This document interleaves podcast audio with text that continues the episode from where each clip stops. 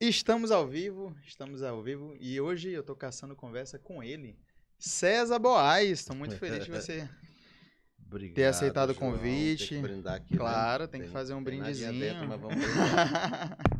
Obrigado pelo convite, querido. É uma época bem complicada, assim, mas eu consegui agendar para poder vir aqui, né? Retribuir esse carinho que você tem com o nosso trabalho.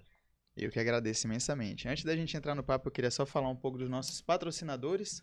Hoje a gente está com a Brasil Esportes, o maior site de entretenimento esportivo do Brasil.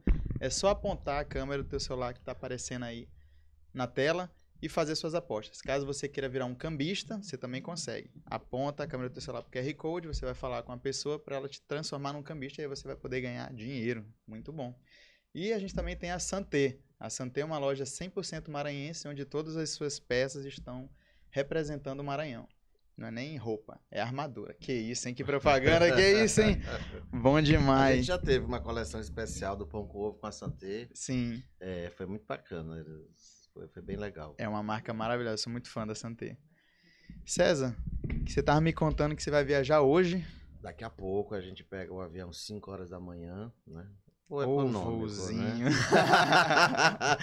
que tu acorda no melhor do sono pra ir É, pro porque aeroporto. viajar no Brasil ficou uma coisa absurda, né? Sim. Tá ficando ca- muito caro, então assim, só de passagens aéreas foi uma coisa astronômica mesmo, porque tá ficando muito difícil, né, viajar de avião.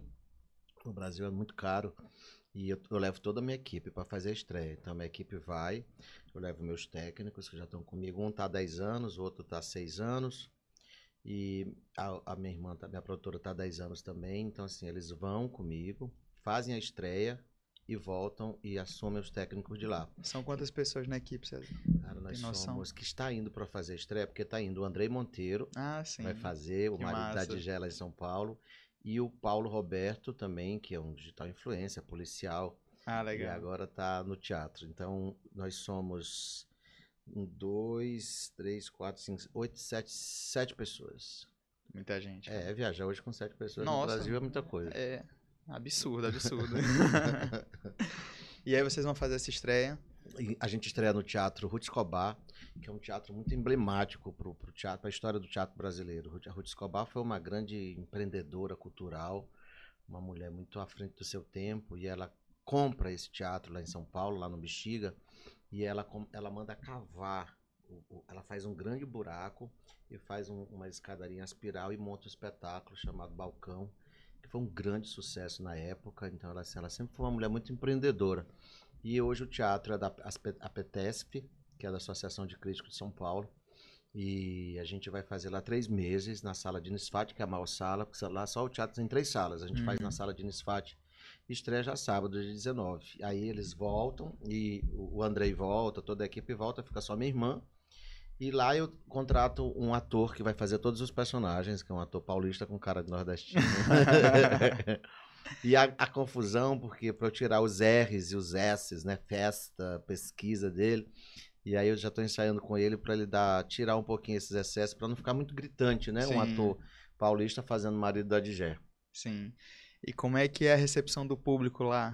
Cara, Que já, já tiveram outras experiências, né? tá- De estar se apresentando em outros estados. São Paulo já é a nossa segunda temporada. A gente fez o Teatro Itália, que é um teatro também icônico do humor brasileiro, né, de comédias. A gente fez dois meses, a gente ficou entre as 10 maiores bilheterias do Teatro Itália dos últimos Caramba, que tempos. massa. E a gente já estava indo para o Teatro Itália, já com produção toda paga, tudo, quando chegou a pandemia. Nossa. E aí o Teatro Itália fecha temporariamente, só foi reabrir agora muito recente, e a gente teve que trocar de teatro e conseguir três meses para fazer, porque a gente tá indo pela Lei Rouanet. Sim. Tá bom? Tô mamando nas tetas do governo. é pra É. debochar, vamos debochar logo. Foi Debocha. aprovada a lei, a lei Paulo Gustavo, hoje pelo Senado. A gente Sim. tem essa notícia maravilhosa, né? Então, essa bobagem, né? De dizer que as pessoas ficam repetindo feito papagaio de internet, e, a- a- sem argumento nenhum, Sem que é a única saber exatamente do, do que, que se trata, né? Da importância de uma lei dessa para um artista, né? Para um, pra um centro cultural. Para a sociedade, para a principalmente. sociedade, claro, né? Dando dignidade, porque todos os, os segmentos da sociedade, a- a- a saúde, a arquitetura, todo mundo, né? A agricultura, todo mundo tem incentivo. Sim. Todo mundo tem os incentivos. Por que, que a cultura não pode ter, que é uma obrigação do governo? Né? Então as pessoas não sabem nem do que se trata. Porque as pessoas acham que a Lei Rouanet é o governo que paga. Não, né? ele abre mão de um imposto e a empresa, né? É, é, muita gente é aprovado pela Rouanet, mas não consegue captar. E a gente captou, posso falar, né? Pode, fica à vontade. Com a Potiguar, né? Essa empresa genuinamente maranhense, que, que abriu as portas para a gente. Então, através dessa lei, dessa lei de incentivo, está proporcionando que a gente vá com uma estrutura, com uma qualidade, com uma decência, né? Para não chegar lá sem um centavo, arriscando tudo que a gente tem para poder ter qualidade, né, cara? A gente vai com uma hospedagem paga, com teatro pago, né? Então, a Potiguar teve essa sensibilidade. E é uma empresa. Aí, aí a gente tem que falar da Secretaria Especial da Cultura e do Ministério da Cultura com o governo federal. Só para a galera entender, porque assim, ó, eu, eu casei recentemente, né? E agora a gente está se mudando. Então, para explicar, é o seguinte: eu estou gastando todo o meu dinheiro na Potiguar agora. E aí a Potiguar pega esse dinheiro e investe aí no, no pão é, com ovo. Ela, então é um ciclo tem, maravilhoso. Ela tem que pagar o imposto, né? O imposto, esse, esse imposto e ela autoriza que parte desse imposto dela seja destinado para um projeto cultural. Sim, né? sim. Então é assim que funciona. Porque muita gente aprovar, você até aprova, mas você pega sim. a carta, de, né? Mas você captar isso é, é muito complicado. Não, imagina. Né? E a gente imagino. conseguiu romper essa barreira, né? Um espetáculo do Nordeste que consegue chegar no eixo Rio São Paulo. E como é que o pessoal lá, como é que o público é, recebe vocês? Tu, é, tu tem pessoal vai mais maranhense? Como é que é? Cara, no começo vai muito maranhense. Mas depois não tem como você sustentar uma temporada de três meses só com maranhense. Não Sim, existe, né? Com certeza. É. Então, vai no começo vai muito maranhense, eles vão começando a levar os paulistas, e o paulista já leva outro paulista, vai fazendo um boca a boca, e depois os maranhenses voltam só nas últimas apresentações. Né? não tem como dizer assim, que eu sempre digo que é o síndrome do cachorro vira-lata, que o cara diz assim, ah, mas só vai maranhense. Como que eu vou mancar três meses com teatro só com maranhense em São Paulo ou no Rio? Impossível, né? Impossível. Vocês fazem. A receptividade do. Eu nunca te respondi. a receptividade ela é muito boa, porque assim, o carioca ele, ele fica procurando uma identidade com o nosso humor. Sim. Que, que eles dizem que a gente faz um humor antigo, que não existe mais, é uma coisa do Agildo Ribeiro. Né, do, do... Então são referências muito boas. A coisa mais próxima que eles acham da gente são os trapalhões. Uhum. Que eles hum. conseguem identificar, eles acham que parece os tra... lembra os trapalhões. Né? Isso é Esse humor ingênuo, mais antigo, os cariocas Entendi. falam, né?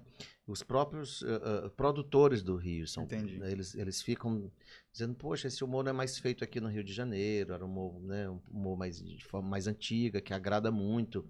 Então os produtores do Rio levam a gente para lá, os produtores de São Paulo também. E, e para ti, qual, é, é, vocês fazem adaptações durante o para levar para outras cidades? Pouquíssimas coisas. A gente fala em, em pequena, minha irmã. É, a gente fala, a gente fala com o nosso sotaque. São duas maranhenses que moram em São Paulo. Clarice mora em Alphaville, Digé vai morar em, em, em Itaquera, né? O, o, marido da Digé, que é o Francisvaldo que chama agora, tosse pelo. Ele não tosse pelo Sampaio, porque as pessoas humou a identidade. Então, Entendi. assim, o paulista, quando vai ver, ele não se. Ele não se identifica com o Sampaio, né? Sim. Então, assim, a, quando entra, é, lá ele trouxe pela portuguesa, que é um time da terceira divisão do Campeonato Paulista. Então, quando o cara entra com a bandeira do portuguesa, pô, você acaba de rir, Sim. né? E os maranhenses ficam frustrados porque uns vão com a camisa do Sampaio, esperando, ah, esperando o personagem entrar com a camisa do Sampaio e não entra porque o Sampaio não me patrocina. Fica a dica, Sampaio. Ai, muito bom. Mas as pessoas, as, elas começam a rir, cara, porque é, é, é, é uma sonoridade diferente para eles. A gente rompeu muitas barreiras lá, principalmente no Rio de Janeiro espetáculo chamado Pão com Ovo, cartaz colorido, que não, cheio de cor vermelho com amarelo, com dois homens vestidos de mulher, porque para eles já é uma coisa assim que eles já tossem meio o nariz. Então a gente acabou rompendo, porque quando a gente foi pela nossa primeira temporada no Teatro Clara Nunes, no Shopping da Gávea, na Zona Sul, é, as pessoas ficaram quem são esses? O que, é que eles estão fazendo aqui, Sim, né? Não... E aí, depois que a gente rompeu essa barreira, o Teatro Clara Nunes começou a fazer comédia. Entendi. É, é. Começou a fazer comédia. A gente tava, na época que a gente foi, tava no, são quatro teatros dentro do shopping. Aí fica, né, também uma dica para os empresários, para o empresariado, que se precisa de teatro no shopping. Ah, é muito bom. Que aí depois eles se convidando a gente para fazer dentro de sala de cinema. Eu digo, cinema não foi projetado como teatro. Cinema, qualquer lugar que você esteja, e, e é muito um Sim. declive muito grande, qualquer lugar você vai ver a tela de frente. O- no, no- no teatro, não. Se você bota um ator lá embaixo, se você senta lá em cima, tu vai ver só a cabeça dele, né? Então, Perde muito, né? né? Então as pessoas depois ficam, ai, vamos fazer no cinema, vamos fazer. Não tem como fazer no cinema. Cinema não tem coxia, cinema não tem camarim, cinema não tem, né? Não tem estrutura, não né? tem É estrutura. É, diferente. então, assim, só nesse shopping no, no Rio são quatro teatros. E as pessoas vão, vão Tem o pro teatro. costume, né? Tem a vão pro de- teatro como que vão pro cinema. entendeu? Então, assim, aqui não tem nenhum shopping que tenha é, teatro dentro do shopping. Né? Que você tem um estacionamento, que você tem segurança, que você tem uma estrutura. Conforto, né? Qualidade. Conforto, sim. é. Então, fica a dica aí. sabe? Uma vez um amigo meu falou pro empresário de um shopping, rapaz, abre uma sala de, de teatro aqui, as pessoas vão vir, é novidade. Ele começou a rir na cara do meu amigo. Ah, não acredito. Enfim, né? Então a gente a gente tava nesse teatro, tava Porta dos Fundos, tava Pochá, tava cinco vezes comédia e o Pão com Ovo. A gente tava de testa com esse povo, um em cada sala. E o Pão com Ovo sempre cheio, graças a Deus. Graças a Deus. Não é à toa, né? Que faz São tanto 10 sucesso. anos, né? sim. 10 anos. de E como é que foi o começo? Como é que foi o começo do pão com ovo? Cara, o começo do Pão com Ovo, a gente tava. Eu e a Deilson, nós já- já éramos atores há muitos anos. Eu tenho 36 anos de teatro. E eu já fazia teatro, a Deus trabalhava na bilheteria do teatro, terminava o expediente dele, ele ia me ver no palco, porque eu estava sempre em cartaz. Ah, e aí a gente recebe um convite para fazer duas secretárias, pro dia das secretárias. Eu crio a Clarice, ele cria a Digé. E a gente começa a fazer durante uns dois anos esses personagens para vender celular, para atendimento, loja de, de, de móveis Era um, planejados. era um show corporativo? É, Ah, era um sim. teatro corporativo, sempre falando do, do mau atendimento, na Entendi. verdade. Né? O foco era esse. É, e aí a gente estava ensaiando o espetáculo do Aldo Leite, espetáculo mais conceitual e tal, mais cabeça. E aí, pra cabeça, pra ir só quatro cabeças assistir, né? e aí, meu amigo que, tá, que é meu técnico hoje, do Dejaí, que é meu técnico, tá comigo há 10 anos, ele disse, cara, é bem legal, mas por que, que você não. Só vai ver teus amigos essa peça, sabe? Você não tá precisando de grana, por que, você não monta uma comédia? Como se isso também fosse um- uma fórmula infalível de você montar Por que uma tu comédia. não faz um sucesso? É. Aí tu fala, pô, por que eu não pensei nisso É, antes, hein? imagina um sucesso, olha. e aí eu convido o Adeilson, disse, Adeilson, o que, que ele achou do ensaio? Eu disse, cara, ele é muito legal o espetáculo, mas ele sugeriu que a gente fizesse uma comédia. Aquilo para mim foi um choque, né? Um baque, pô. Eu já, eu, eu, eu comecei aqui em São Luís, assim, eu me destaquei muito fazendo uma, uma, uma- um espetáculo chamado Catirina, Sim. do Fernando Bicu, da ópera Catirina. Eu fazia o Pai Francisco, naquela época um ator branco poderia fazer o negro. E hoje não pode, né? Hoje não pode fazer nem travesti. O travesti tem o ator tem que ser o travesti. Enfim, um- uma outra discussão. outra aí. polêmica, outra polêmica. E aí, é, o que eu acho muitas coisas corretas também, né? Claro. É, outras eu acho questionáveis. Mas enfim. É, eu fazia a comédia, eu, era a parte engraçada do espetáculo, né? Do- então eu fiz muito tempo, o Pai Francisco, eu fiquei conhecido. Depois eu largo de fazer o Pai Francisco, começo a fazer espetáculos mais, mais dramas, mais dramáticos, mais pesados e tal. E quando eu- o, o cara disse assim, faz uma comédia, eu disse, pô, uma comédia, cara, sabe? Não sei se eu tô muito afim de fazer isso, né? E a comédia me ensinou muita coisa. Aí eu voltei a fazer comédia. O espetáculo estreou, eu era professor da UVA, eu, eu, eu inventei de, de criar um teatro dentro da UVA. Ah, o dono da UVA topou, a gente levou o espetáculo para lá, era para fazer um final de semana, ficamos três, finais de sema- três meses no Teatro da UVA. Quando a gente foi para Porto Azevedo, já foi com casa executada. né? Já estamos há 10 anos aí na estrada. Caramba, que doideira, cara. É. Mas é, é muito E bom. é uma luta, cara, diária, assim, é 24 horas e o Adeilson, a gente resolvendo nota, a gente resolvendo projeto, a gente pensando detalhe, a gente... Hoje a gente passou o dia inteiro só, a gente, sete e meia da manhã, a gente tava gravando um VT para uma empresa, e aí depois a gente já foi gravar o- um- para outro estúdio, e aí já resolvendo coisa de bagagem, de viagem, de figurino, de adereço, de não sei o quê, Não de pagamento. nada, tem de tudo. pagamento pro cara lá de São Paulo, pro autor de São Paulo, de como pagar as camisas do não sei o que, e paga. Já fez o depósito, fez o pagamento. Cara, é uma loucura. É uma loucura. A gente que, que leva nas costas tudo aí. Ainda veio pro podcast, rapaz. Ainda veio pro Que podcast. isso, hein? que prestígio, que prestígio, que prestígio. Mas é 24 horas, cara, o pensamento no projeto Pão com Ovo. A gente só vive disso. Entendeu? A gente só vive do pão com ovo. A gente, às vezes, investe tudo que a gente tem num projeto, gasta tudo, fica sem um centavo. É tipo um tiro, é uma aposta mesmo. É, tem que acreditar. É, porque... e depois recupera tudo, depois e aí a gente vai com assim, eu comecei a ter o entendimento que a vida ela é muito parecida com a maré, né? Tem os momentos de cheio, de vazio, noite escuro, claro escuro. E aí quando você começa a entender isso, você fica menos, você fica mais tranquilo, entendeu? Porque você Sim. começa a perceber que Começa a se preparar um pouco mais, né? Pra... é, porque vai ter um momento que você não vai ter um centavo, mas que de repente você está planejando, plantando para daqui a um outro tempo você já está com uma conta boa, uma, uma grana, né? Assim, e aí e, e não entrar em desespero por isso. Começar a entender, começar a perceber esses cheios e vazios da vida, e aí você fica tranquilo, você não perde mais domingo à noite, você não entra mais em depressão. Importantíssimo. É, tem essa coisa do domingo Com à noite. certeza. Eu acho que quando chega uma fase da vida da gente, chega domingo à noite, que você não se desespera mais, é uma maturidade. Pronto. Não se desespera mais com dinheiro. Tipo, domingo à noite tava chegando, a gente assistindo os Trapalhões, começou fantástico, tinha a prova segunda, e tu fica só Naquele. protelando e rolando e já chegando e vai dando aquele frio na barriga. Martelando aquela tristeza. É, e aí você entra em depressão no domingo à noite.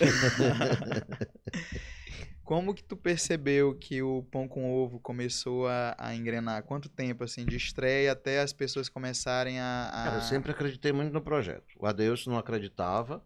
Adeus estava vindo de um grande sucesso Sim. chamado Uma Linda Quase Mulher, que ele arrebentava em cena.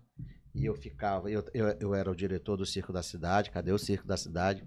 Diz que tá voltando aí. Eu fui Tomara. diretor muitos anos do Circo da Cidade. Então, eu era o diretor e aí eu já invertia, porque ele estava no palco e eu estava na direção. Então, eu saía lá da administração e corria para ver ele em cena. Né? Eu vi durante muitos anos. O espetáculo foi em cartaz, acho que uns 12 anos, 14. E aí eu ficava assistindo ele. Eu disse, porra, o Adeus é incrível em cena. Aí até que surgiu a oportunidade da gente. Mas a gente já fazia uns- outros espetáculos antes do Pão com Ovo. A gente já começou a contracenar. E até hoje eu fico assistindo ele em cena. Sabe? Tem, tem hora que eu fico assistindo. A gente fez uma temporada agora no Arthur Azevedo, que foi muito bacana. E ele fez a cena do velório, cara. Acho que ele começou a surtar. Cena. Como assim? Surtou, ele surtou. Com a personagem, com a Sim. na hora do velório, e, desmaiando, e se jogando. Abre, foi eu que paguei, esse caixão eu quero ir com ele. E ele começou a inventar um monte de coisa em cena. Cara, eu tive uma crise de riso. Eu digo assim, esse cara é muito louco. Porque a gente se diverte. Eu, eu faço, às vezes, o mesmo texto. Tem quatro que eu faço há 10 anos do Pão com Ovo. Sim. E a gente nunca abusou de fazer, porque a gente se diverte cena. Porque, tipo Isso é assim, muito importante, né? Sexta, sábado e domingo. A gente, quando a gente, a gente não sai, depois tem espetáculo pra beber, pra noitada. A gente já fez isso no começo. Hoje a idade não permite mais. e a responsabilidade também. E aí, então, assim, eu me divirto dentro do espetáculo, porque eu sei que eu não vou me divertir depois, porque eu não vou pro bar na hora da cena da dança, eu danço mesmo, eu me divirto. E aí, ali, ali é minha diversão. E é notável entendeu? que vocês estão se divertindo. A gente se diverte muito ainda em cena fazendo. Eu acho que enquanto a gente se diverte, vale a pena. Como é que tu te prepara nas danças, cara? Eu acho que muita gente deve te perguntar isso. Cara, eu tô pra ter o infarto. Porque assim, eu, eu faço só pra aquele momento. Sim. Então, assim, eu já eu desenvolvi uma, um truque, né? É, De uma- salto uma e tudo, técnica cara. de respirar e tal. Hoje, eu já- hoje eu enrolo, na verdade. né? É, mas é, eu ainda consigo enrolar. Mas eu tô pra ter um infarto em cena, porque eu não tenho eu não ando daqui pro, pro Tropical Shopping, cara. Eu não ando daqui pro outro prédio se eu não for de, não for de carro, né? E até porque em São Luís a gente não anda em São Luís. Sim. A gente não tem as vias de, de- as pessoas não caminham, né? Não, É não tem isso. Então, tudo eu faço de carro. Eu tô sem fazer atividade física há muitos anos, assim, muito tempo.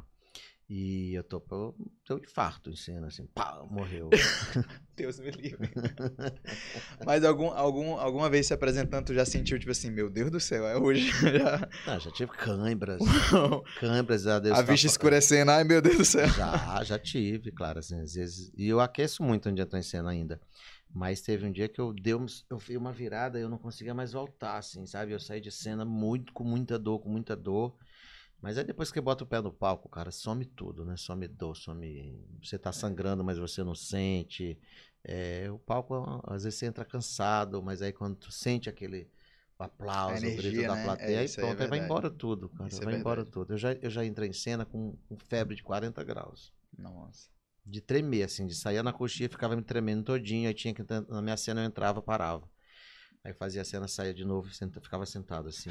É. Ai, que mal entrar na cena. É, eu, eu, quero ficar que nem Bibi Ferreira. Eu já vi uma cena de Bibi Ferreira, ela entra agora com 99 anos, 98. Ela entrava, cantava, não sei o que, aí ela saía ficava na cadeira de roda. Assim, Nossa. Jogada, sabe? Caramba.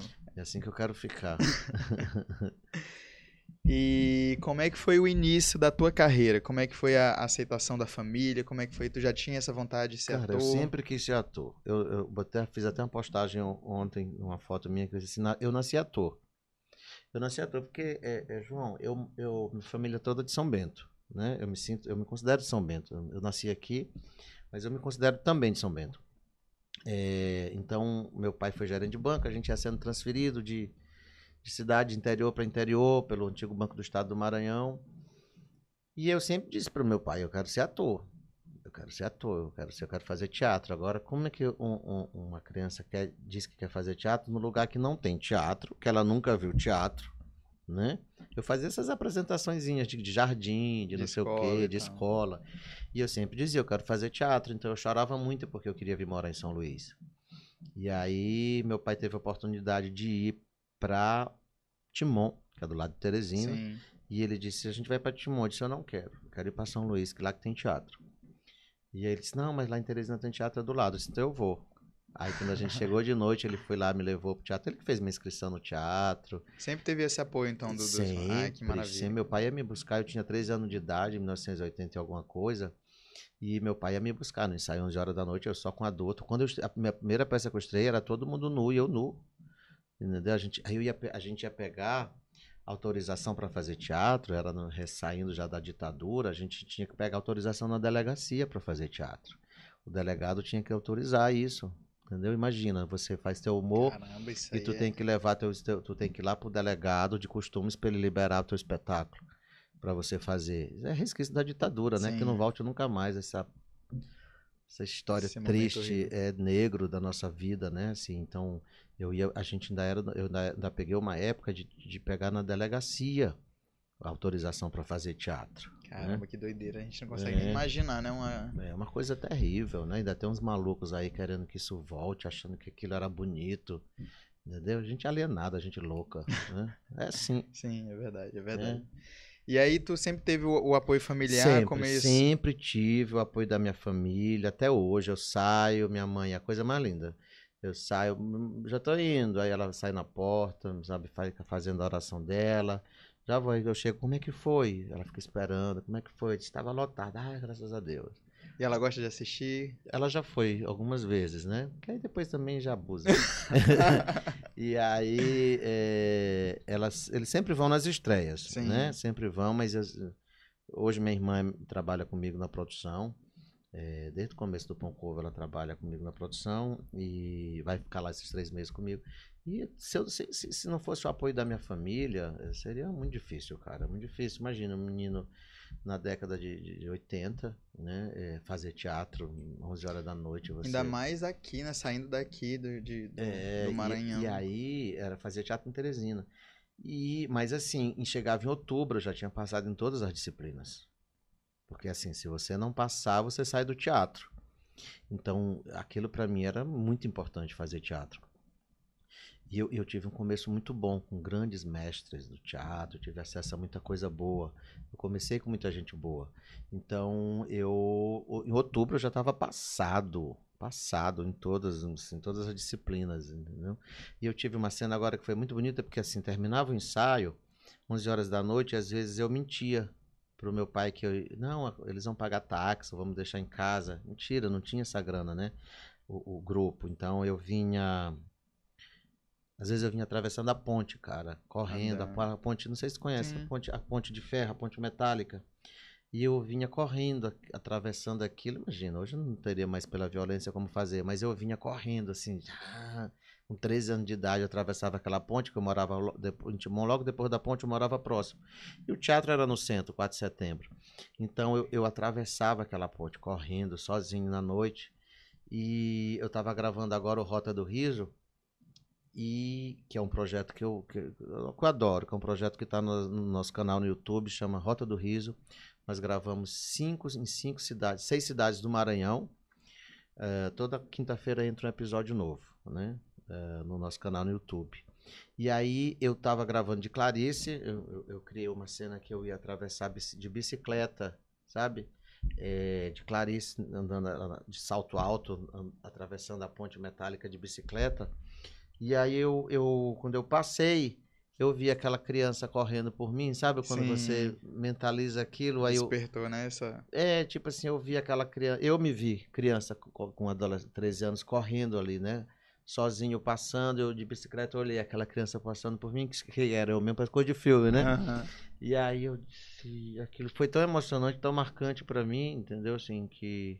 É... É porque é coisa da família mesmo. Eu não teria. Seria muito difícil sem minha família. Muito difícil fazer teatro. Porque isso me, me faz ir pra rua, se eu tenho apoio em casa, faz ir pra rua e digo assim, eu sou ator, eu faço teatro. Sem ter vergonha de nada, de bater no peito, digo, eu vivo de fazer teatro. Eu sou ator, né? É, é família, cara, assim, essa, essa base que eu tenho, entendeu? E ter meus pais ter me colocado para fazer faculdade me ajudou muito no teatro, porque eu aprendi marketing, eu aprendi empreendedorismo, então tudo isso ajuda. Fez faculdade um de... Eu sou formado em turismo. É, eu também. É? sou formado em turismo também. É, fez pela UF, mas depois eu também. estudei. É. Que bacana, eu não sabia. É. que legal. sou formado em turismo pela UF. Então, e... eu tô com 36 anos de carreira aí, eu abri mão de muita coisa na minha vida, ainda abro hoje, né? Tô abrindo mão de, de da minha na Madre, de sentar na Madre Deus para tomar cerveja com os amigos, para ir para São Paulo, né, que é uma terra que eu aprendi a gostar muito. Eu aprendi a trabalhar muito em São Paulo. Ah, São Paulo me ensinou Paulo. muito. São Paulo me ensinou muito a fazer produção. Então, eu tô indo, mas é o que eu pedi, né? É o Sim. que eu solicitei pro universo e veio. Era o teu sonho. Então, tenha né? muito cuidado com o que você pede. que é, dia pode se realizar, é verdade. E se realiza, quando realiza, você fica, será se é isso mesmo? Então, Tenha cuidado com os pedidos que você faz para o universo. César, qual foi a primeira vez que tu te apresentou no Teatro Arthur Azevedo? Como foi para ti? Foi com um show de César Nascimento, chamado A Viagem.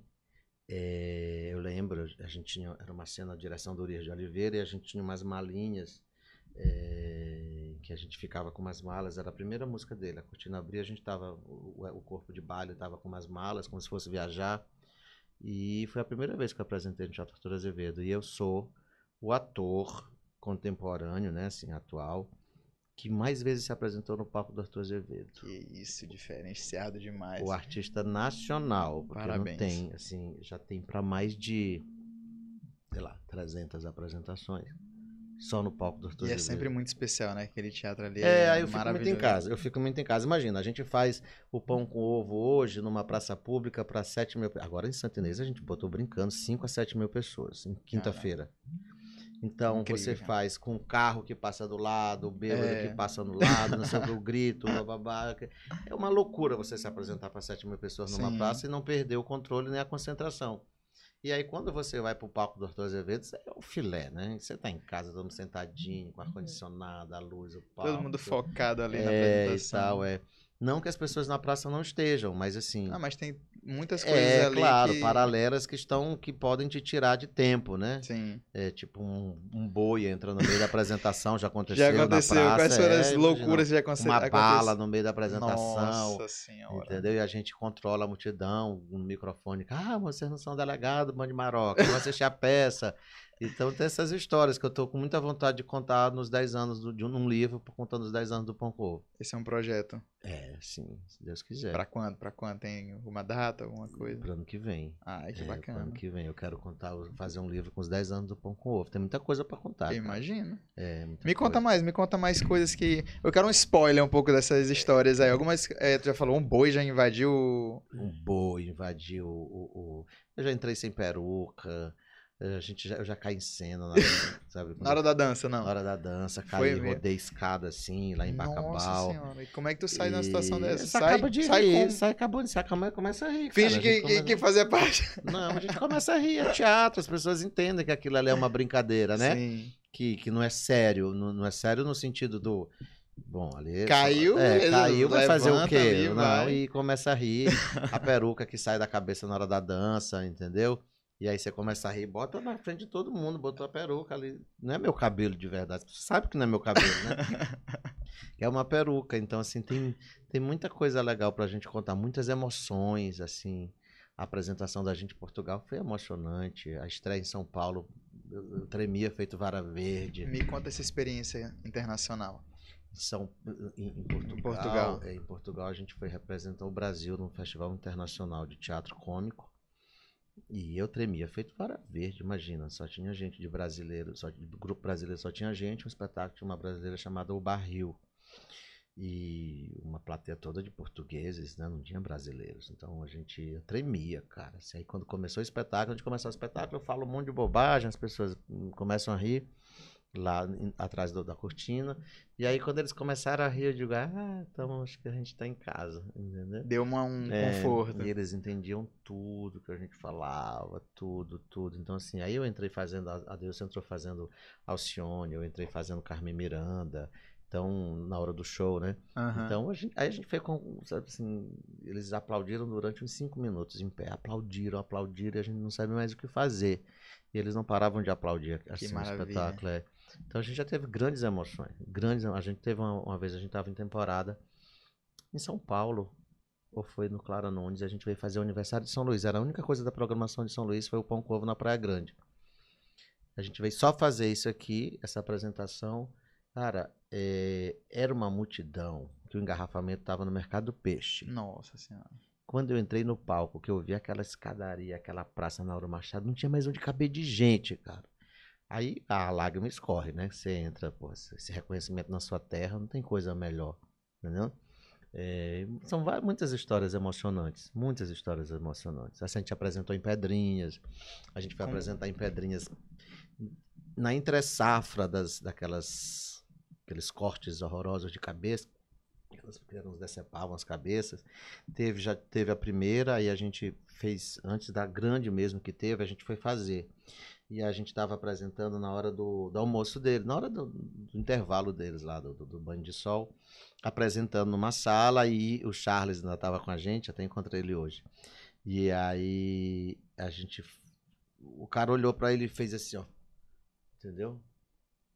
E ele tava sozinho em cena, a gente lá atrás no camarim. Aí o cara fez assim pra ele. Assim, que vou cortar como se Não, e aí o que, que o cara faz depois dessa? Volta ele ainda? chegou, no, Charles é muito medroso. Ele chegou no camarim todo se tremendo. se tre- Ele tava verde. Eu disse, o que foi? Ele, o cara disse que vai cortar meu pescoço. Meu Deus do céu. Eu disse, Charles, o cara tá brincando, ele não tem arma nenhuma aí, tá cheio de policial, tá todo mundo armado, a gente tá aqui apresentando. Deixa de ser bobo, entendeu? Mas, rapaz, e eu aí quando, cheguei, é, aí quando eu cheguei, quando eu entrei em cena, eles estavam conversando, os caras. Esse é o horário deles de, de conversar. E aí eu, eu, sou- eu era professor da universidade e do Sintra durante muitos anos. Então a coisa do professor baixou e eu fui lá onde eles. Ei, pss, prestão, bora prestar atenção, bora prestar atenção. Vamos aqui. Aí quem é, quem é que comanda aqui? Aí o cara disse, sou eu. Eu disse assim, pô, meu irmão. Bota pro povo pra assistir a gente aí. A gente tá doido pra apresentar pra vocês. O cara, olha, todo mundo silêncio, bora assistir. Olha aí. Aí, cara, foi tão bonito. Aí quando terminou, eles abraçaram a gente, queriam tirar foto, se divertiram. Foi muito legal. É- Que É, bacana. muita história pra contar desses 10 anos do Pão com Ovo. E tu acha que esse foi o local mais inusitado que vocês já se apresentaram? Sim, imagina. Com certeza, né? e a gente fez na masculina e na feminina. E aí a gente foi fazer na feminina, né? E aí tinha uma cena que o Charles, que é o gatinho, a gente chama o personagem gatinho, entra de sunga, né? Hum, Charles não tava sucesso. gordinho como tá hoje. ainda tava todo sarado e tal. Aí ele no auge, no auge. É, aí eu disse, ele disse, aí eu entro de bermuda, eu digo, ah, dá esse presente pras meninas, entendeu? Bota Ela aquela ideia, não joga aquela ideia. a vista, dá esse presente. Aí ele entrou de sunga, rebolou, aí foi uma gritaria. Cara, tem muita coisa legal. A gente vai apresentar assim, em lugar que não tem menor estrutura, que parece cirquinho mesmo de interior, a gente Sim. apresenta. Do mesmo jeito que a gente apresenta no Clara Nunes, no Teatro Miguel Falabella, no, né? Então a gente faz com a mesma intenção em qualquer lugar o espetáculo. O, a, o prazer é o mesmo, né? É muito. A gente faz com a mesma seriedade em qualquer palco. E André, se tiver alguma coisa aí no chat ao vivo, tu bota aí pra gente, pra gente dar uma lida e tal. eu falo pra porra. A hora? Né?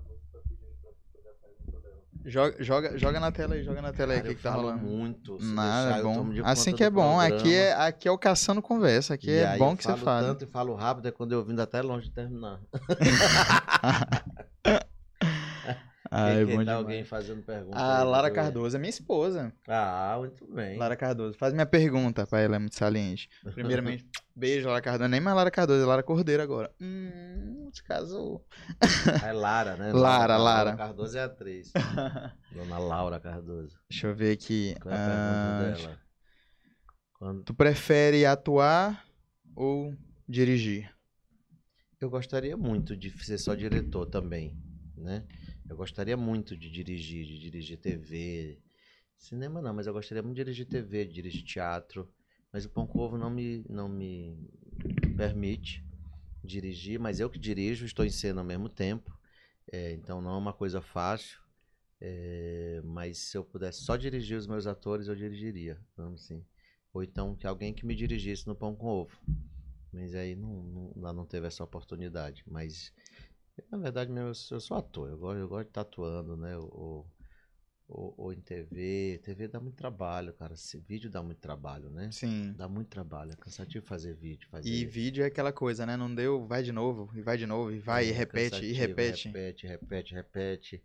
É, teatro não, eu tava falando outra temporada isso. Eu disse, teatro, teatro é tão prático no sentido de você vai de uma vez só. Foi, Começou, é. foi, vai até o final, acabou entendeu? Você já sabe ali a resposta, se você for aprovado ou não. Sim. E acabou. TV não, TV você tem que ter muita paciência para fazer, muita paciência. A gente, eu fui gravei agora, eu fiz um ganhei um personagem no filme da Lilian Cabral que foi gravado aqui, Sim. o Arcanos, cara, assim, tipo, chegava às 5 da tarde, saía de lá duas, três horas da manhã para gravar uma besteirinha. Nossa. Então você tem que ter muita paciência. Muita Pode paciência. falar um pouquinho desse, desse, desse projeto? Eu um personagem, é, é, o Firmino, ele é um, um, um, cozinheiro da pensão.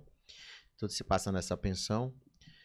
E é um personagem que ele é uma drag, né? Eu não aceitei fazer mulher, não aceitei fazer Clarice, não aceitei fazer nada, eu só aceitei o personagem porque era um personagem mais diferenciado, que é uma drag, eu nunca tinha feito. E foi muito legal a experiência do aprendizado, assim, da observação, do, da, da, vivência com os grandes atores. Do elenco principal, de fato, só tinha eu e Tainara, né? Do, do Maranhão. O resto Sim. tudo era de fora. Sérgio Malheiros, a Lília Cabral, a filha da Lília Cabral, enfim, tinha o Piva, tinha uma galera aí bem conhecida. É, então foi muito o, o, o pô, eu ter contracenado com o Stepan Sessian, bicho, que é o cara da comédia, né, do cinema, do e, e, e, foi tão legal porque ele, eu fiquei de levar ele pro terreiro para conhecer o, o, tambor de mina, ele ficou muito interessado e tal.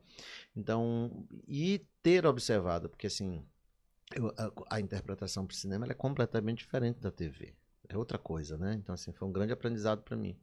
Ter, ter, convivido com essas pessoas. E cinema é uma coisa também que eu vejo muita gente falando que tudo é muito contado, né? O projeto ali, os dias, a locação, é, então é tudo tem que ser muito bem. É caríssimo, né? A gente está com um projeto longa, já saiu agora o certificado da lei de incentivos da, estadual, é, mas é um projeto que já tá, já tem há seis, sete anos, sabe?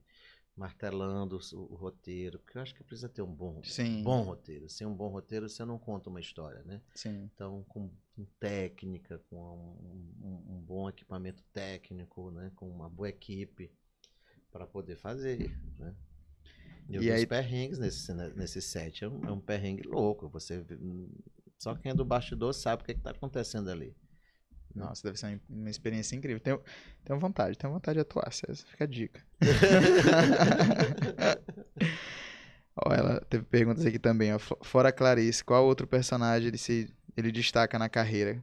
Acho que talvez a Clarice seja um, um, um xodó teu. Não, não, é, é que é? hoje sim, mas assim, eu fiz um personagem que ficou muito conhecido na época em São Luís, chama Rudá. Eu perdi 15 quilos pra fazer, raspei a cabeça na metade pra cá. Eu, eu fiquei muito magro. É um personagem que, que me deu um- um- uma grande notoriedade aqui na cidade, com, com os críticos de, de- de teatro, com a imprensa, né, com muita gente. É, depois eu fiz o Memória de Mau Caráter, que também deu uma repercussão muito boa na minha carreira. Aí fiz o Pai Francisco, que fiquei seis anos fazendo, fizemos temporada no Rio.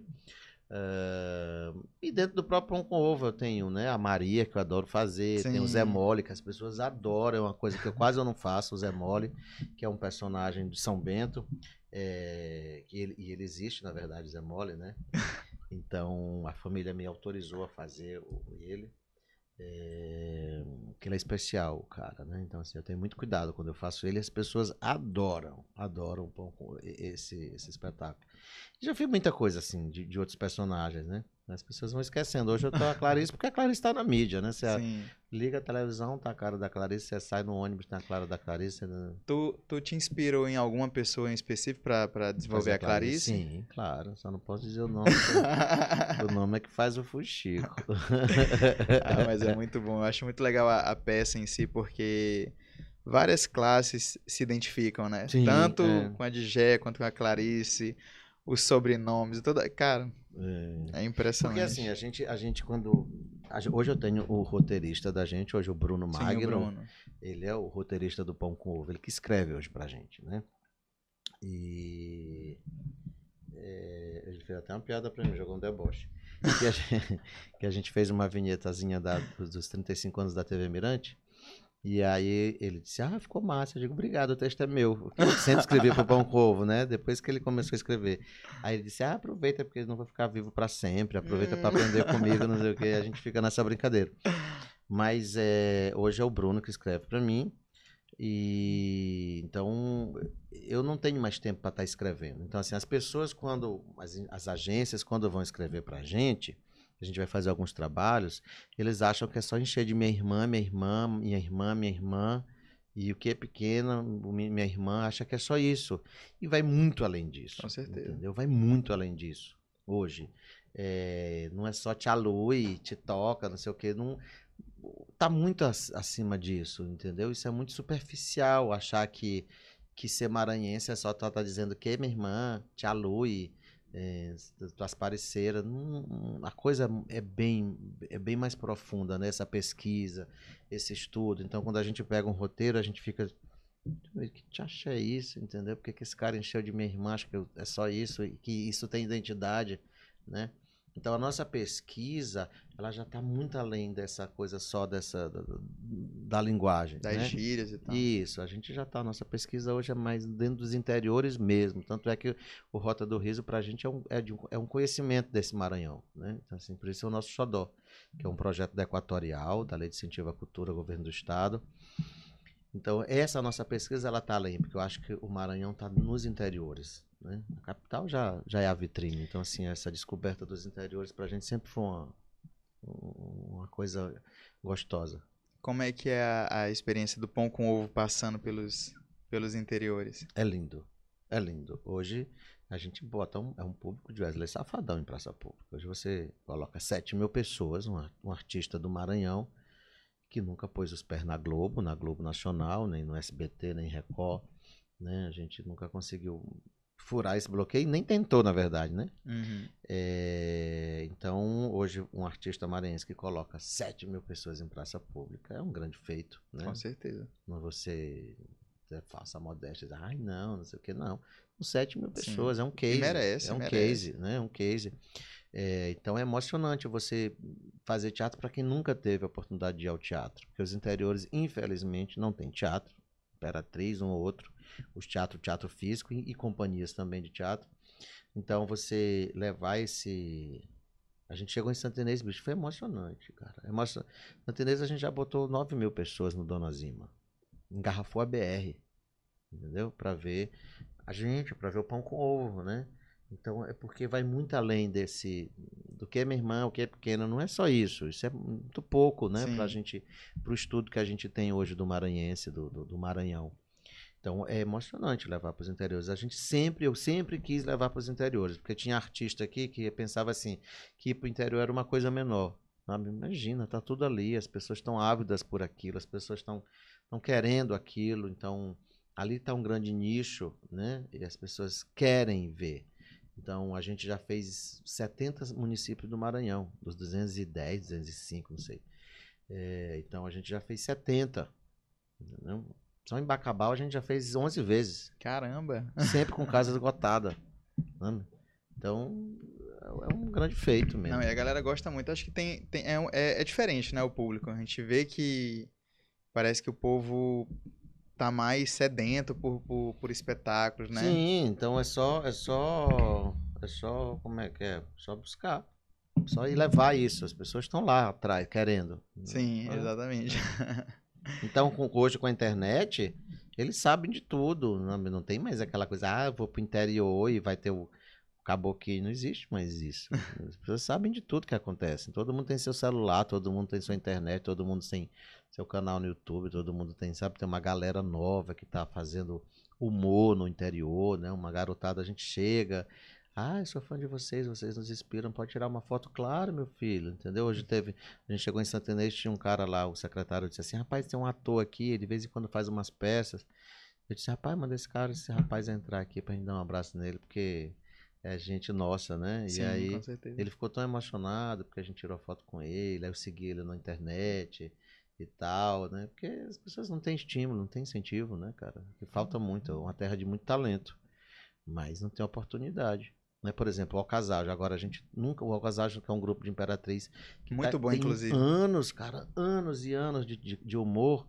Lá em Imperatriz, eles nunca tinham vindo na capital se apresentar no Arthur Azevedo. E a gente trouxe. Foi lindo, foi né? lindo. Se Sim. se- é, foi super. Foi, foi muito bacana, né? a Foi, foi apresentação muito bom, foi muito bom. Então, é, é, tá faltando essas oportunidades, esses projetos de que, que façam esses grupos circulares, esses intercâmbios, esse que tá faltando.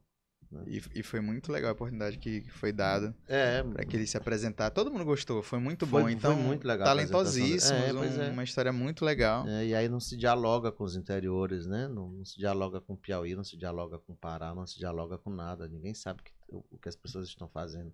Aí a, a internet permite isso, Sim. entendeu? Que facilita isso. A gente, a gente, eu teve uma vez a gente tava, a gente chegou da Europa e a gente gravou o vídeo da manga, estão roubando até manga. conhece esse vídeo, né?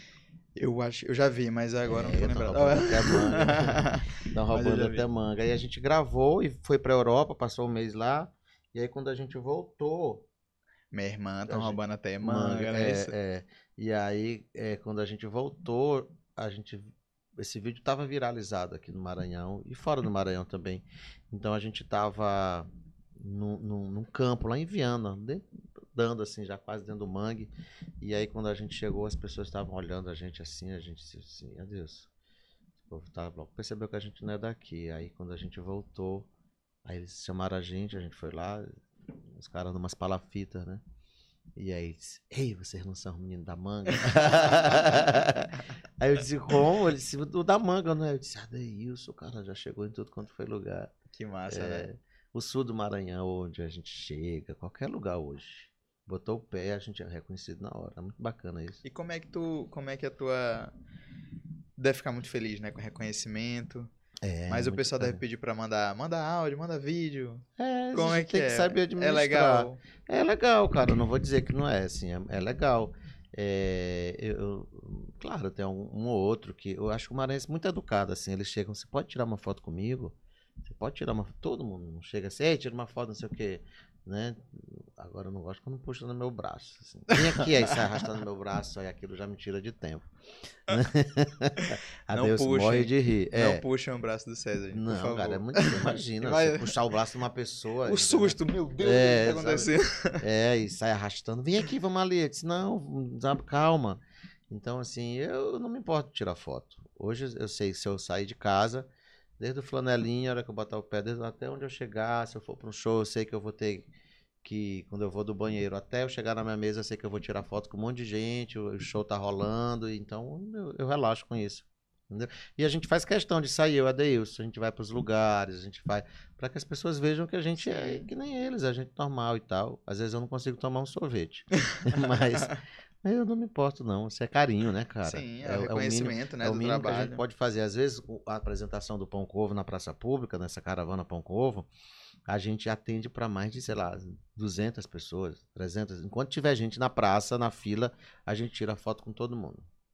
Tira foto com todo mundo. Caramba, que massa. É. Às vezes demora mais as fotos do que Do a própria que, do que a apresentação. apresentação. É, aí termina a gente tá exausto, cansado, né? É. Aí tem gente que não entende, tem gente, às vezes a gente tá no celular falando, sabe quando você fica assim no celular e a pessoa fala contigo, você não tá escutando, aí manda, nossa, falei com a Clarice, ele é besta, não sei o quê. Eu disse, comigo, eu já comi.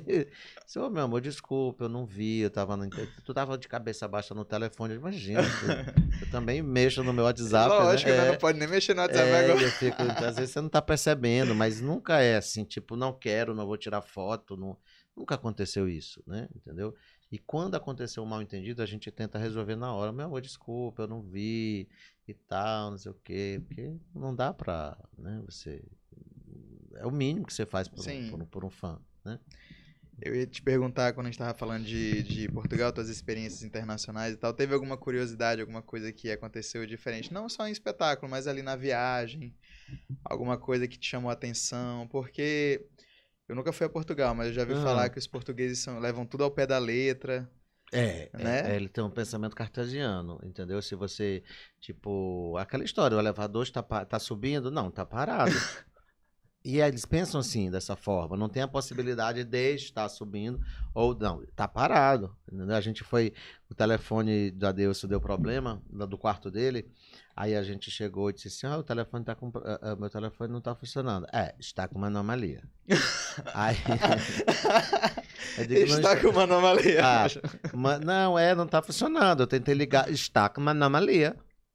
Tipo assim, sim, mas não vai resolver, não, não- não- tá com problema, entendeu? Está com uma anomalia. E, vai, e você vai fazer a tarde inteira, sabe assim? Eu cheguei lá, eu disse assim, no aeroporto, assim que a gente chegou, eu disse assim, ai, eu nunca tinha comido. Assim, aí tinha lá pastel de nata, né? Eu disse assim, esse aqui é o pastel de Belém? Ela disse, é de nata.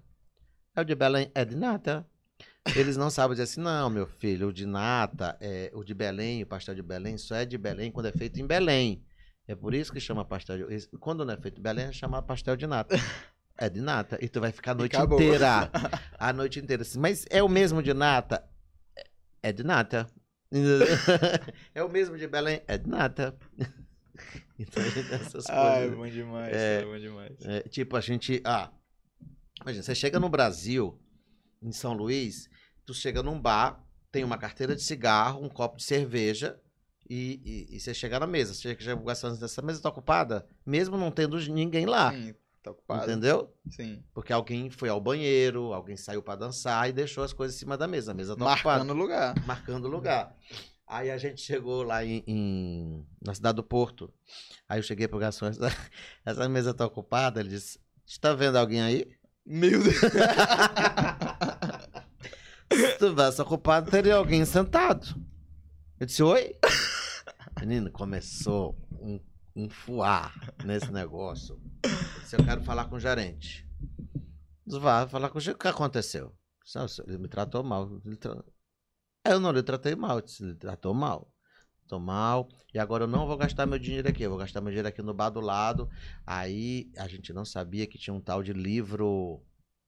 É um livro que você faz alguma reclamação e aí passa a fiscalização. Se ele lê alguma coisa no livro, esse bar fecha, eles são multados. Cara, o, o- gerente ficou assim, apavorado, com medo de eu perder. Nem sabia a história desse livro, depois que a gente ficou sabendo. E aí, pronto, a gente achou que ele foi muito grosseiro. Depois a gente começou a entender que era a forma dele de, deles de pensar assim, né? Eles são muito cartesianos nesse sentido. Então, não, a mesa estava desocupada. Mas não tem a possibilidade de alguém ter ido ao banheiro, alguém ter saído para, sei lá, uma coisa. É Caramba. assim que eles pensam. Mas é assim, a gente, a gente é, é muito, é muito engraçado isso. E aí eles dizem assim, mas vocês entendem tudo que a gente que a gente fala? Ele disse, claro, a gente veio até, novela a vida toda. Como é que a gente não aprende o que vocês falam, as gírias, as coisas, né? É, então, foi muito legal ter feito lá. Foi uma experiência incrível. E a, a possibilidade da não violência, que foi o mais chocante Nossa. pra gente. Entendeu? Tipo, chega pro cara do hotel e diz assim: vem cá, aqui é perigoso, tá pra andar assim à noite. Perigoso como? Perigoso, a pessoa já vai levar até o celular, e assaltar. Como assim assalto? É. que isso? Me conte mais. Até a gente se acostumar com a possibilidade. Isso levou uns três dias. A gente conseguia andar sozinho nas ruas à noite de madrugada na cidade do Porto. Não, Aí, tipo, tinha uma menina lá com o celular mexendo, a gente tava atrás de uma outlet, coisa de brasileiro, né? Ora, mas rapaz. Aí a gente andava no outlet. aí a menina diz assim: tem. Disse assim, menina, onde é o shopping? Ela disse: você vai aqui direto, tá, não sei o que. Disse, tu não tem medo de ficar sozinho nesse celular. Está, está pensando que está no Brasil? Eu digo: ah, Ainda mis... desdenha. Ah, miséria, não vai passar alguém agora levar teu celular.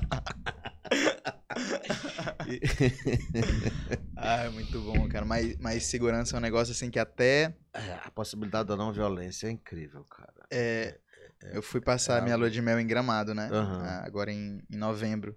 E é justamente isso, a gente fala assim, ah, e como é que é? Aqui é tranquilo e tal. Não, aqui não tem, não tem assalto e tal. Fica para na porta aqui. Ladrão Sim. é na porta aqui de Gramado, fica para fora.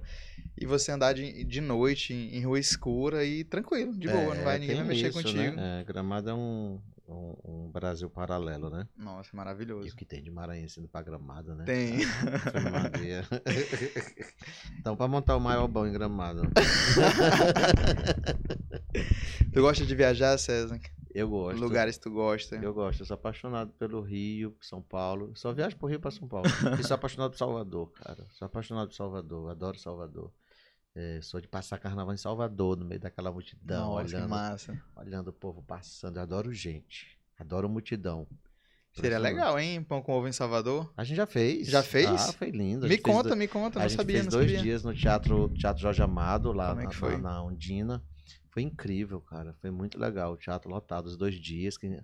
Jorge Tadeu, que é o maranhense, jornalista que mora lá há muitos anos, que apresentava a agenda cultural da TV Mirante, foi que produziu a gente lá. Então foi muito bacana ter feito Salvador, porque assim, a gente tem um público muito grande no interior de Salvador. É mesmo? Impressionante como a gente Coisa, recebe diariamente pessoas que moram no interior da Bahia, é, dizendo que adoram a gente, que ah, eu sou não sei o que, quando a gente vai ver o interior da Bahia, quando a gente vai ver o interior da Bahia. Que massa, velho. A gente dialoga muito com eles. Não, não sei se não sei o que, que é, mas há, há, uma identificação muito grande com o interior da Bahia e com o interior do Pará e, a, e, uma, e Manaus. Manaus. tem muita gente. Manaus. Nossa, eu é. amo Manaus, amo Manaus. É, é, então a gente tem muito público lá. E tem muito maranhense lá em Manaus. Ah, minha família, metade da minha família toda é daqui do Maranhão, toda mora em Manaus. Então, Povoou gente, aquele estado inteiro. A gente tem esse, a gente tem essa coisa com o interior da Bahia. Impressionante. Né? Já se apresentaram em Manaus também? Não, a gente nunca fez lá. Nossa. A gente tá com um projeto, já até tem mandei. Que tem que. Um produtor lá, que é um amigo meu, Uh, que me, eu conheço muita gente através do pão com ovo. Assim, Sim. Assim, que, eu não conheço pessoalmente, mas a gente cria, acaba é, é, é, relações de, de, de, amizade com fãs. Sim. Entendeu? Que vira amigo. Vira amigo, dão sugestões, reclamam, não sei o quê. e, eu respondo todo mundo. Todo, eu que eu cuido das redes sociais do Pão com Ovo. Então eu chego do teatro, tipo, meia-noite, Aí eu vou, eu, eu deito, só durmo em rede, né? E aí eu vou pra minha rede, eu vou pra minha rede, eu fico, eu vou, eu vou repostando tudo e respondendo, dando uma curtida, bota um coraçãozinho e tal, não sei o quê. É, mas eu, eu respondo todo mundo todo mundo. Adeilson, ele não tem. Adeilson não responde o WhatsApp. Adeilson. Internet, muito raro ele responder as coisas de Digé. O povo diz assim: ah, Digé é metida. Falei com ela na internet, ela não respondeu. Ô, Digé, responde o povo, Digé. Ele, tem uma, ele não tem uma coisa assim com a internet, Adeilson. É muito. Todo mundo reclama. Né? É. E eu, eu, eu, respondo todo mundo. Aí eu acabo criando amizades com algumas pessoas. Que legal. Entendeu? Com um grande produtor da Bahia, que virou meu amigo, esse grande produtor de Manaus, que também que já tá doido para levar a gente para lá. Tem que ir, cara, cara, Manaus é muito hum. massa, muito massa. E hoje a gente criou uma rede de amigos bem bacana, assim, com o, o, o com a classe artística do Rio, né? Principalmente o povo de teatro, os produtores, a gente já, já tem um respeito, assim, lá bacana com eles, né? A gente já tá cinco temporadas no Rio de Janeiro, cinco grandes temporadas no Sim. Rio de Janeiro. São cinco grandes teatros, não são teatrinhos de, entendeu? De são grandes teatros no Rio de Janeiro que a gente já fez temporadas longas, né? É, então é, é, muita coisa, pô. Com certeza. Muita coisa, né? É, muita coisa. Deixa eu ver aqui o que, que o povo mandou aqui de pergunta. O povo mandou pergunta aqui, César. Deixa eu ver aqui. É, perguntaram aqui quando que vocês percebeu ator, tu já até falou, né, que, é, que nasceu já, ator já. já. ator. Eu, eu, sempre quis ser ator, sempre. Tu imagina uma, um outro ator interpretando a Clarice? Já pensei isso várias vezes. Já pensei até vender os direitos. Sério? É, para alguns estados, já me, já, me, já me pediram isso. E de ceder os direitos e tal. Sim, eu adoraria ver. Tu, hum. tu como, como, cara, não sei, é muito doido isso. Outro dia eu tava, outro dia eu tava vendo uma, uma conversa sobre o, o Homem de Ferro, né? Homem de Ferro, cinema e tal.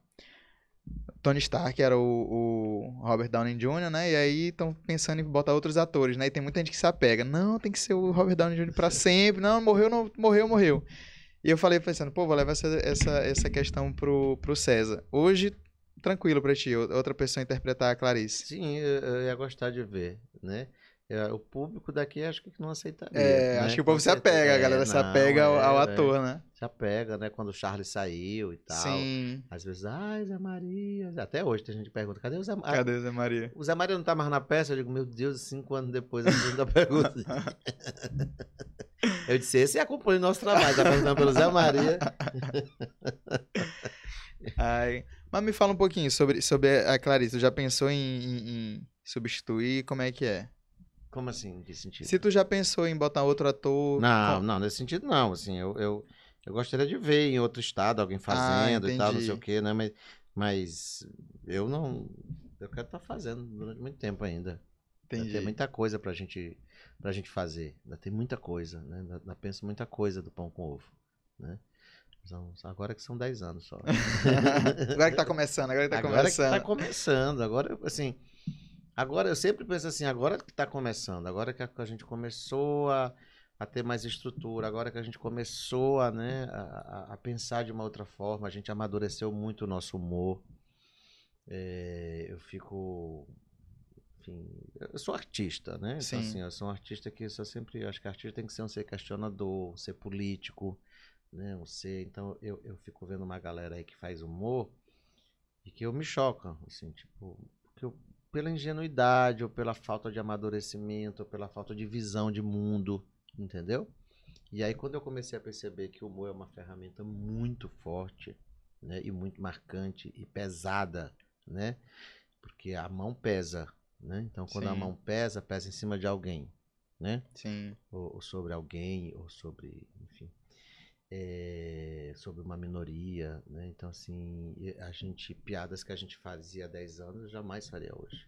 Porque eu mudei minha visão de. A gente vai mudando. É, vai mudando. Visão, e é importante né? que as pessoas entendam que isso acontece. Porque é. às vezes eu, acho, eu fico chateado quando algo acontece, por exemplo, aconteceu alguma coisa na mídia e tu te posiciona.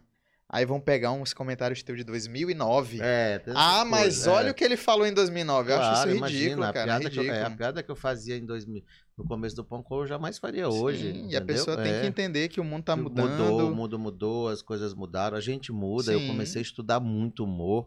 Eu comecei a comprar muito livro de humor, eu comecei a ler muita coisa.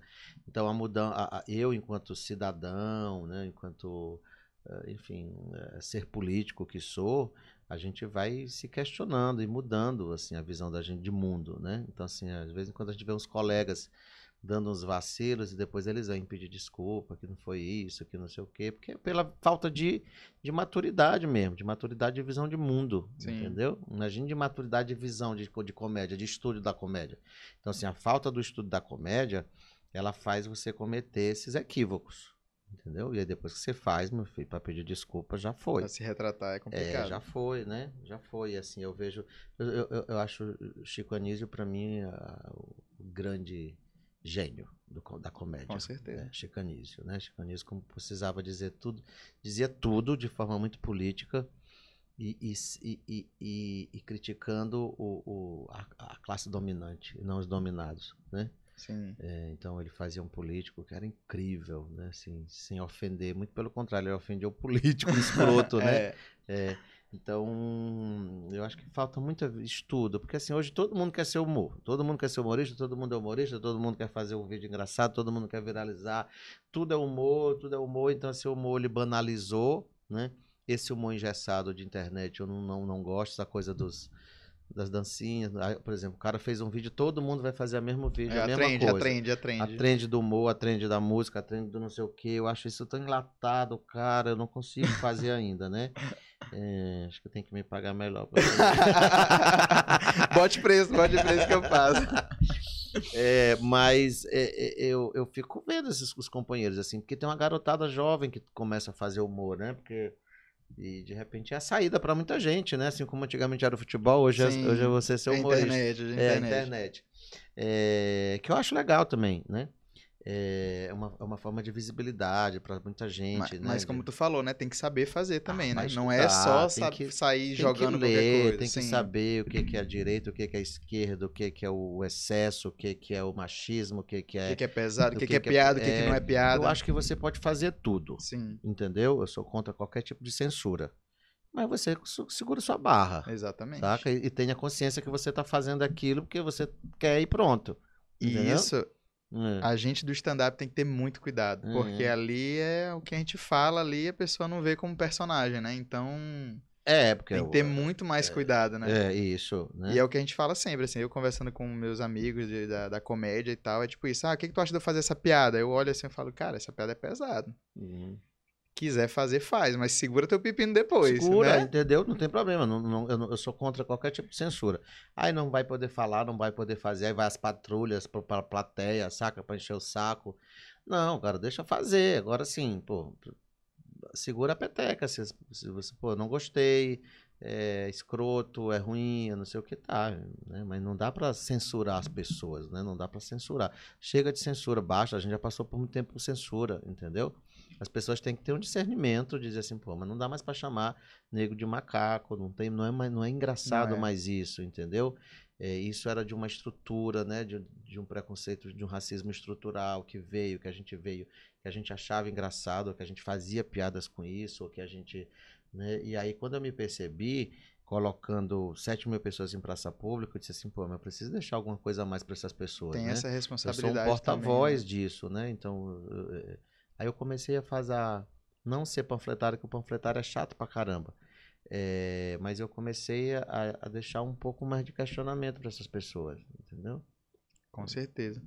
Tem uma pergunta aqui do Andrinho Barros. Andrinho Barros, ele perguntou assim: Como ele vê a cena da comédia stand-up? né? A gente até falou um pouquinho de stand-up aqui no Brasil e São Luís. E quais foram as tuas inspirações pro teatro? Tu gosta de stand-up? Climão! Vou te convidar pra gente assistir. O meu grupo de stand-up vai desculpando qualquer coisa. Dia 3 de abril, lá no Vocês vão Toquinho fazer um showzão, né? Fazer um é, showzão. sim, legal, Eu vou cara, te convidar pra assistir a gente. Eu vou estar no São Paulo. Ah, é verdade. É, só chego aqui. Vou te mandar o vídeo. Eu só chego, só chego 19 de junho. Eu não É tenho o hábito de ver. Sim. Não, não, não, não tenho o hábito de ver. Eu não sei os nomes, eu não sei, eu não sei muitos canais de internet, de YouTube, eu não, eu não, eu não tenho essa pesquisa. O Bruno que vê tudo. Aham. Fica me mandando e fica dizendo, ai, ele vê tudo. Eu Sim. acho isso ótimo, né?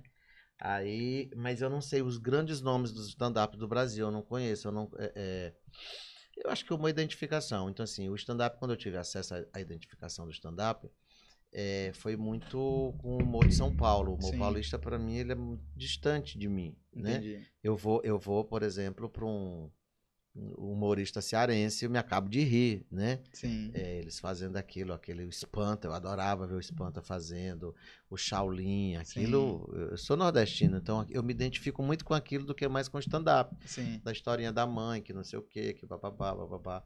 É, porque eu gosto de ver ator em cena. Sim. E o stand-up não tem ator em cena, né? É. Você não tá ali como ator do stand-up, eu tô equivocado. Não, Você- tá certo, tá certo. é. Algum- alguns comediantes acabam fazendo teatro, se tornando atores e tal, mas não Isso, necessariamente E é, aí, ator. como eu sou de teatro, mesmo fazendo humor, né? Fazendo comédia, eu gosto de ver ator, eu gosto de ir pra ver comédia, né? Então o stand-up é uma coisa que eu não me, eu não me eduquei. né? Eu não me eduquei para ver o stand-up ainda, Sim. né? Eu não, não, eu não tenho uma pesquisa sobre os, os grandes caras que fazem stand-up. Eu, eu conheço a galera daqui Sim. que faz e tal, mas eu, eu, eu não tenho esse hábito de ir pra plateia do stand-up, entendeu? Sim. É, e o stand-up, inclusive, lá em São Paulo, é uma discussão grande em São Paulo, porque assim, eles estão tomando de conta dos teatros. Né? Então as pautas estão indo pro povo do stand-up, né? Que eu acho legal, mas assim, é mais fácil a pauta, o teatro dar a pauta pro stand-up, e é só um cara com microfone, né? Não tô desmerecendo nem, nem, nem minimizando isso. Do que. E da gente, né? Porque da Sim. gente pra caramba, graças Dá. a Deus, né? É, do que às vezes um espetáculo de comédia com mais atores, que não dá tanta gente e tal. Então, assim, há uma certa discussão a respeito disso, entendeu? Dessa abertura que, com- como esse stand-up ele vai comendo esse mercado, né? Sim. É, de teatro, né, de comédia, de outros espetáculos também. É, mas eu não tenho. A, a pergunta dele é isso, né? Se eu Era, assisto, era se eu- se isso eu, go- se e- eu gosto de stand-up. É, se- é, como é que tu via a cena do stand-up no Brasil e em São Luís? Do e as- Brasil eu não posso falar, porque eu não tenho esse conhecimento, eu não tenho essa pesquisa, eu sou ignorante nesse sentido. É, eu tenho essa ignorância no sentido da ignorância, no sentido da falta do estudo, né? É, e aqui em São Luís eu conheço os nomes, porque eu vejo trechos Sim. Hum, Sempre alguém posta um trecho, não sei o quê. Alguns eu acho bacana, outros eu não me identifico, né? Mas eu acho que é, é extremamente. Eu, eu, enquanto eu puder dar força e. e- né? Agora a gente fez o Festival de Humor, aí Exatamente, foi inclusive. você, foi o Genésio, foi o, Dona Doni. o e Donadoni, o Max Paviani. o Max Paviani, né? A gente levou para o palco Foi do muito teatro. é Só tem a agradecer o essa nosso- oportunidade. é, o nosso Foi festival de humor. Então, assim, é, são meus colegas de trabalho, né? São pessoas que fazem comédia que nem eu faço. É, mas eu não tenho esse conhecimento do stand-up, cara, assim, de, de ter a frequência de eu estar em plateia de stand-up. Teatro eu vou em tudo. Quando tu voltar, eu vou te convidar pra tu ir no show. Vou sim, vou sim, eu preciso quebrar essa barreira, Sim. entendeu? É, é, é, eu preciso quebrar essa, esse bloqueiozinho que eu tenho. Eu admito isso mesmo. Não tem problema nenhum. Mas é legal, muito legal. É. Ele perguntou tuas inspirações no teatro. Quem foram tuas maiores inspirações, tuas referências né, ali no começo? Eu comecei a fazer teatro na semana, na semana lá em Teresina, numa semana de teatro, né? E que tava a- Aderbal Freire, estava Zé Celso Martinez, estavam os grandes nomes do teatro nacional, estavam nessa semana. Então eu tive acesso, eu comecei vendo bons espetáculos e tendo acesso a- a- ao que, ha- o que havia de melhor. Então, assim, agora de inspiração enquanto ator, não, não- assim, ai, alguém me inspirou, eu quero. Eu, eu nunca gosto de imitar, eu nunca gosto de Entendi. dar cópia, eu nunca gosto do. Às vezes Bruno briga muito comigo, né? Diz assim, vamos fazer isso aqui. Ah, mas não sei quem já fez. Ah, tu só quer fazer coisa inédita? Não, não é coisa inédita, mas se alguém já fez, eu não tenho mais graça de fazer. Entendi. Tipo a a história da internet. Sim, Pô, o cara, fez, o cara fez, eu vou fazer a mesma coisa. Não me, não, não me vejo isso enquanto criação, sim. tá? Eu, Mas eu, não, penso da mesma forma. eu não vejo enquanto criação artística, entendeu? É, e eu, eu sou ator, eu sou artista, então eu, eu gosto de ver, eu gosto de criar. Originalidade, É, né? de... Claro que você não vai inventar pólvora, entendeu? Sim. É. Mas se o cara acabou de fazer, por que, que eu vou fazer? Mérito dele, que, que fique pra ele o mérito. Eu não vou tá quibando os outros, entendeu? E não dá nem o crédito, porque, né? Verdade, ainda tem isso, Ainda né? tem, é. os- E o crédito fica com quem mais tem mais seguidores, com quem é mais Exatamente. famoso. E ele, ele sai como uma pessoa que criou aquilo, né? E é, e é a verdade absoluta, porque É. tem mais seguidores. E é Isso acontece muito no stand-up, quando a gente cria uma piada, Aham, aí o pá faz uma piada, a galera, pô, essa piada é incrível. Aí vai uma pessoa é, que tem muito seguidor, faz a mesma piada. Mesmo que a gente não se conheça, é. eu tenho que jogar minha piada fora, porque já tem um cara fazendo. E aí o que eu acho o meu bloqueio mal com o stand-up é o ritmo. Entendi. O ritmo, porque eu gosto, eu, eu, eu- sou da comédia, então assim, comédia pra mim é ritmo. Eu acho que o que, o, o que peca muito no- no- nos stand-ups daqui, como é que chama os stand-uppers? Os É? comediantes mesmo. É? É. Mas esse nome é ótimo, stand-uppers. Os stand-uppers. É, o, a- a- a- é o ritmo, a falta do, do timing, do, da- do- entendeu? Do ritmo. E, hum, e aí eu fico. Porque assim, eu vi. eu- te- tem um cara, tá aí, um cara que eu gosto muito de stand-up, é o Chicó. Ele teve até aqui Sim, no Arthur Azevedo um dia desse. Foi. Porque é, eu- a gente fazia o Pão com Ovo no, no Teatro Miguel Falabella.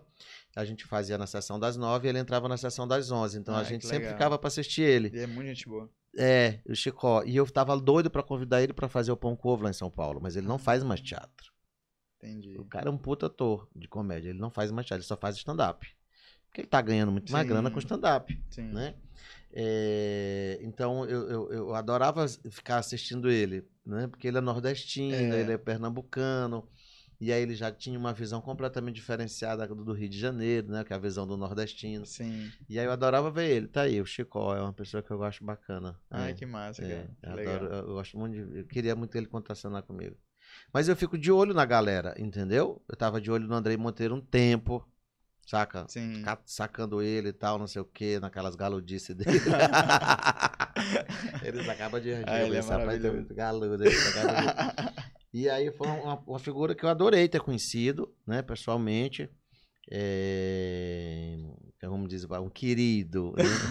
é um queridaço e me, não me surpreendeu, mas assim, é, eu, eu apostei nele no palco, ele funcionou muito no palco.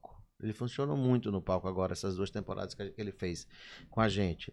Então, assim, tem gente que eu fico de olho, né?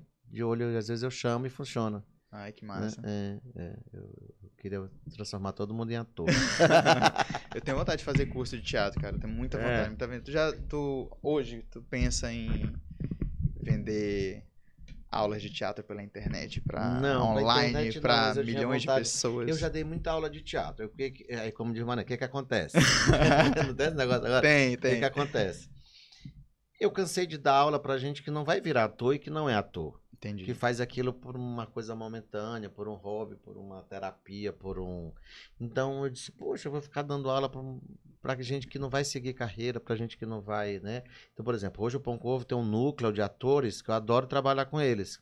Que é a Jacirema, que é a Dênia Correia, né? é, que é a, a, a, Marlu, a Marluce, que faz a filha a Yard, que é o Carlos Alberto, que faz meu esposo, que é, enfim, tem um- um núcleo, né? É o David, que faz o, o Maçarico, enfim. E eu trouxe essa galera toda pra TV no, no, no Bar na, na TV Mirante. Que foi a primeira série de humor maranhense, da, da TV maranhense. E assim como a gente fez o Tá Bom Cheirosa, que foi a primeira websérie de humor da, da internet maranhense. Então eu trago essa galera toda, porque eu fico de olho nessas pessoas, aí eu vou convidando, eu vou chamando. E aí sim, essas pessoas eu, eu, eu fico passando toda a minha experiência, ensinando e tal. E, mas eu tenho vontade de dar um curso. Não é um curso, como diz Maranhense, um curso. Maranhense não fala um curso, né? Não É tem um R. curso. Um curso. Eu tenho vontade de dar um, uma oficina de, de, de teatro cômico, mas para quem eu creio que vá seguir carreira. Entendi. Entendeu? Você fica dando aula de, de teatro, aula de, de comédia. Eu tenho vontade de dividir essa minha experiência né, com essas pessoas. Mas que eu, eu, eu saiba que essas pessoas vão ter uma continuidade, que elas vão aproveitar isso que eu vou aproveitar, que elas façam, façam humor. Entendeu? Eu tenho vontade Ah. de dividir toda essa minha experiência. Muita coisa, acho que, para dividir do pão com desses 10 anos, desse meu, desse meu estudo de humor, Tenho Entendeu? interesse. dessa minha visão. Pronto. tu acha mais difícil fazer drama ou comédia com as experiências que tu teve? Cara, são duas coisas bem difíceis. Muito difícil. Todas as duas precisam ter verdades. Tanto drama quanto humor. Humor, se você não tiver verdade no humor, você não convence. No drama é a mesma coisa. Se você não tiver a verdade, você não convence.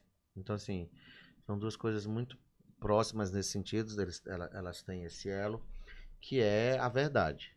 Entendeu? É, é o que eu trabalho nos meus atores. Isso é muito legal, cara. Você tem que ter a verdade para fazer o personagem. Você tem que acreditar no que você está fazendo, você tem que fazer com verdade. E o drama também, né? É, Mas o que eu tenho percebido, eu consigo, modéstia à parte, transitar no drama e na comédia. Eu vou do extremo ao outro, né? O Adeilson não. O Adeilson é um ator de comédia. Se você joga ele no drama, ele se dá uma, uma bloqueada às vezes, né? Entendi. É, Mas assim, o ator de comédia, o que eu percebo é que ele faz o drama. A maioria deles. Entendi. Eu já vi, eu já vi muita gente A falando gente isso vê a Caraúta, como é que chama? A cara da Globo, a Cara, Caraúta, acho que é um, Aham, não tô lembrado agora. é assim, a PRC. Eu vi, eu vi o Leandro Hassum falando sobre é, isso. a PRC, a Caraúta, acho que é Caraúta o nome da atriz.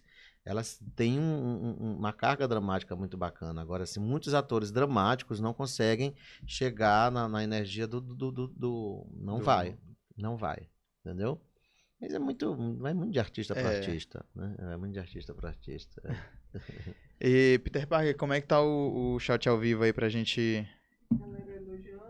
Bota um pouquinho, bota um pouquinho aí, rapidinho. Ah, eu, da, da Lara eu já fiz a pergunta. Vamos ver aqui como é que tá o chat, o que o pessoal tá falando. Falar o nome do povo aí. Orra, galera. Larissa Cardoso, minha cunhada, top. Milene Silva, muito fã do César. Obrigado. Wagner. Araújo, minha mãe. Adoro. Wagner. Bota lá embaixo, Geraldo Júnior, Thalisson. Qual a maior dificuldade de ser ator no Maranhão, César? Pergunta boa, hein? É muito boa a pergunta. E eu respondo o que agora? não, a maior dificuldade eu- não, é, não, é no, não é no Maranhão, é no Brasil, entendeu? É no Brasil. É o patrocínio, é a, a falta de estrutura, é a falta do apoio, é a falta da política pública cultural, é a, enfim, é, e a falta que eu sinto principalmente do estudo. Do estudo, né? Você precisa estudar. Você tem que ler muito. Você tem que ter um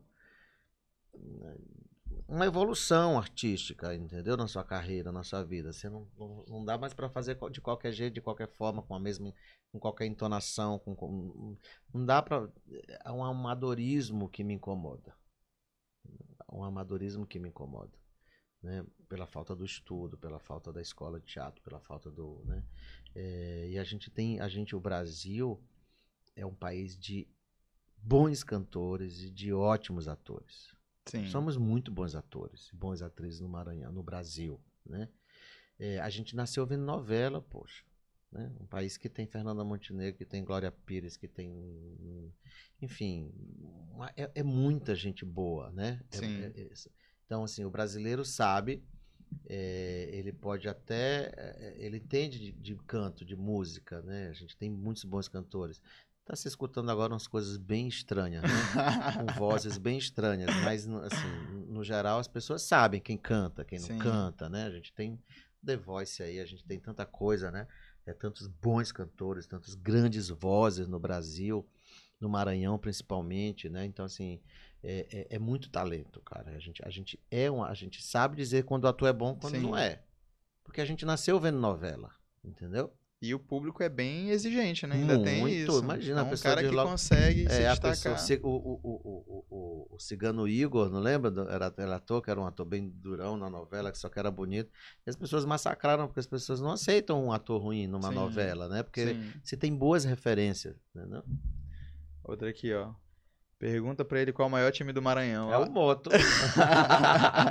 eu sou motense, meu querido. Ai. Aí eu acho que daqui negócio. Paiô, paiô, vai pra cima deles, paiô. Ai, ai, Milene, você viu o filme do Pão com Ovo? Já começaram as Quem gravações? dera, a gente, a pandemia atrapalhou tudo. A gente estava com uma previsão de gravar em junho do ano passado, mas aí veio a pandemia, a verba da- que a gente tinha conseguido foi toda para saúde, claro, né? Sim. Enfim, a gente tá, agora está reestruturando o filme. Mas é um sonho, é um sonho, é um, é um projeto de vida. César, pra gente finalizar aqui, eu gostaria de, de fazer a pergunta aqui do. Eu vou arrumar minhas malas. É verdade. do Lucas Almeida, ele perguntou aqui é, uma dica pra quem tá para quem tá começando no humor, aqui ó. Quais dicas ele dá pra quem tá começando a fazer humor em São Luís? Lucas Almeida é um rapazinho que tá começando com a gente na comédia, no stand-up. É, bacana. É, mas ele, mas ele é um cara que ele é muito inteligente, ele escreve, ele tá tentando no stand-up e não é difícil ele querer também fazer um curso aí de teatro, virar Cara, ator. eu ia estudar, não tem outra saída, né? Fernanda Montenegro, quando perguntam pra ela assim, o que, que você indica quando as pessoas estão começando, ela desistir. ela diz isso, né? Desiste. Desiste porque não é fácil. Não é fácil, é muito difícil, cara. É uma profissão muito ingrata, é uma profissão muito injusta, é uma profissão muito difícil, né? Você ser ator, você ser comediante. É muito, é muito complicado, né? E com a disputa de likes hoje, então, É, a coisa tem fica... tudo é, né? Que Então, já entra numa outra parte, já É, que já mexe tem com... um cara que tem um texto muito bacana, né? É, eu adoro o texto dele aqui em São Luís. Ele faz uns vídeos bem legais. Inclusive, assim, eu, eu sempre mando. A gente nunca se encontrou pessoalmente, mas eu sempre mando elogiando e tal. Às vezes a gente conversa, eu dou umas, ele fazia umas coisas sabe, trucadas de mulher. Eu digo, cara, faz a mulher, tira a barba, sabe? Faz uma peruca que preste, faz uma maquiagem bacana, te entrega, faz de verdade a Sim. história, né? E aí ele começou, ele sumiu. Eu digo, caralho, será que eu frustrei o cara? Fez o cara desistir da comédia. eu fiz o- meu Deus, o que foi que eu fiz?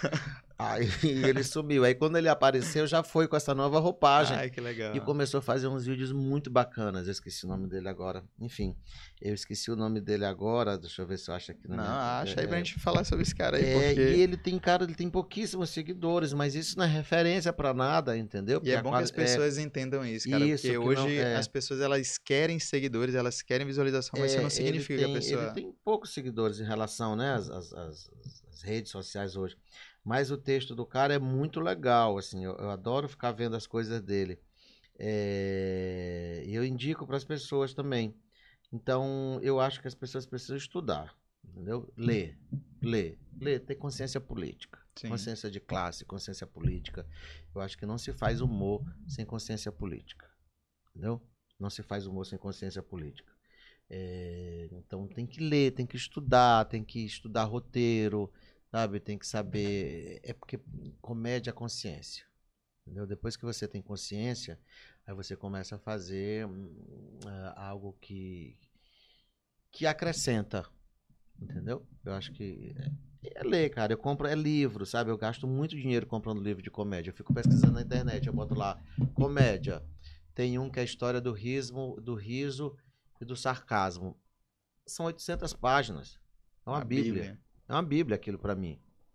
Eu, cada dia eu leio um pouquinho, cada dia eu leio um pouquinho, cada dia eu leio um pouquinho. Aí eu começo a entender o fofão, sabe? Porque ele começa fazendo referência lá da Grécia, eu começo a entender o nariz do fofão, eu começo a entender. Eu disse, poxa, isso eu tenho aqui dentro, dentro do nosso jeito, isso é assim. Eu começo a entender o carnaval, eu começo a... Onde é que está de fato essa ironia, o sarcasmo, onde é que está, né? De que forma que, os, que, que- que, a estrutura política da época consegue ver o humor, como esse humor ele, ele incomoda, né? O que, que, é o, que, que foi o humor na Grécia, o que, que foi o humor em Roma, é, como é que esse humor foi usado de fato para manipular coisas desagradáveis e, e desne- e ruins, e, ou às vezes como ele virou protesto, como ele virou ferramenta de protesto. Então, se você não tem essa noção do humor, você começa a fazer qualquer coisa pelo like. Sim, isso é Entendeu? perigosíssimo. É, é claro, porque você, enfim, né? É. Eu acho que o pior é a pessoa ela não se não ser ela mesma. Não sei se tu concorda. O cara, ele tá buscando like, ele não tá, parece, é como tu falou, parece que não tá entregando a é. verdade, tá entregando só o que É, e aí o que que, aconte o que, que que acontece? Quando a gente começou a fazer o pão com ovo, eu nunca me coloquei é, o- o- a faca no pescoço do meu público dizer assim, eu vou te entregar conteúdo todo dia e toda hora. Porque ninguém consegue ser engraçado toda hora, né? Todo tempo. Então, assim, se eu tenho uma ideia, eu faço. Se eu não tenho, eu fico tempo sem postar. Sim. Entendeu? É, eu não, porque daqui a pouco você começa a fazer foto sua cagando na privada. É, Só pra ter o que entregar. só pra ter o que não, Pode dizer assim, pô. Ai, peguei. Oi? Sabe? Sim. Não, que você não possa. Você pode fazer o que você quiser. Entendeu? Mas aí eu não me vejo sendo refém. Porque você vira um escravo disso. Sim, Né? Tem exatamente. que ter muito esse cuidado. Tem que você vira um escravo, um refém, que você começa a fazer qualquer coisa. Qualquer coisa. Inclusive copiar os outros. Que é o pior. aí não me agrada.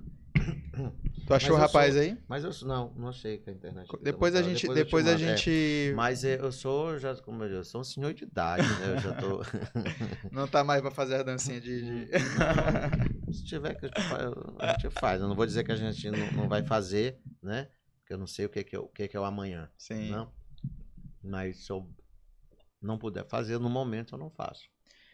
César, eu gostaria muito de agradecer pela, pelo nosso papo, pela nossa Obrigado, entrevista. Queria te dar um presente. Opa! A Santé mandou aqui um presente pra Não, eu você. já vou usar em São Paulo.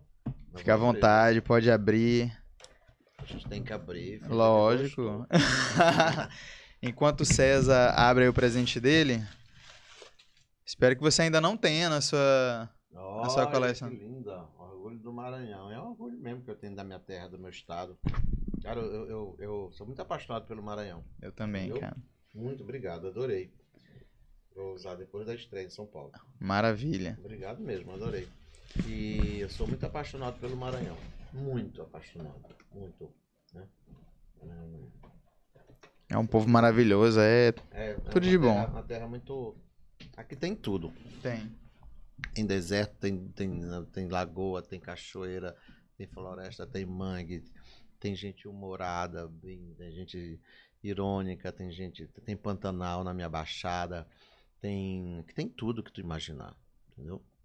Muito histórica, muito, muita história, muito bom. É, É, nosso Maranhão é nossa incrível. história linda, é nosso incrível. centro histórico, sabe, é, o nosso jeito de ser é diferente, a nossa comida é incrível. a Música. Nossa música, a nossa cultura popular é muito forte, a religiosidade, né, do- da mina, do, do- do- enfim. Eu acho de uma riqueza. Eu acho que um dia esse estado ainda explode. Com certeza, Deus quiser. Mas sim.